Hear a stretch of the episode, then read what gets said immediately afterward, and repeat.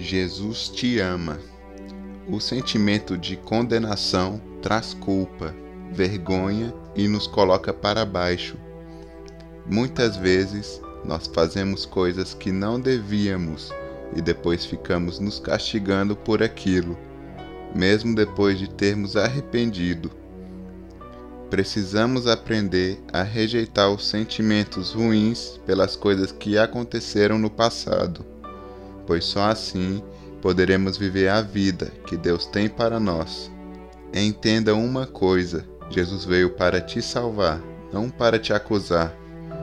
Claro que, como filhos de Deus, somos disciplinados por Ele, mas com certeza Ele não te humilhará, nem ficará apontando o dedo para nossas falhas.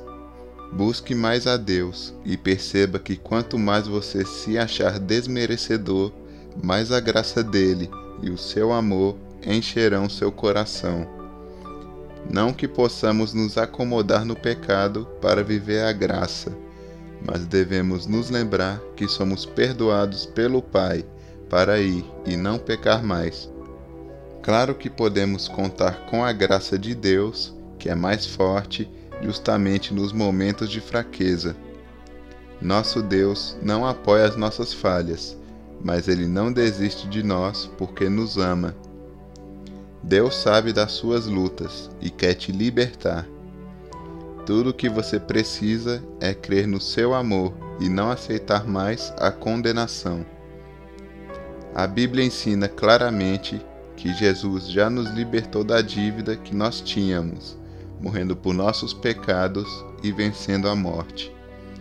E hoje, se crermos nele de todo o coração e obedecermos Suas palavras, seremos totalmente livres do pecado. Graças a Deus que, através de Cristo, podemos ter uma vida cheia de paz e alegria. Essa vida já está disponível para quem acreditar e receber.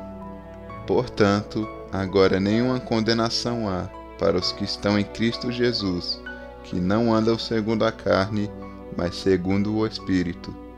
Romanos, capítulo 8, versículo 1.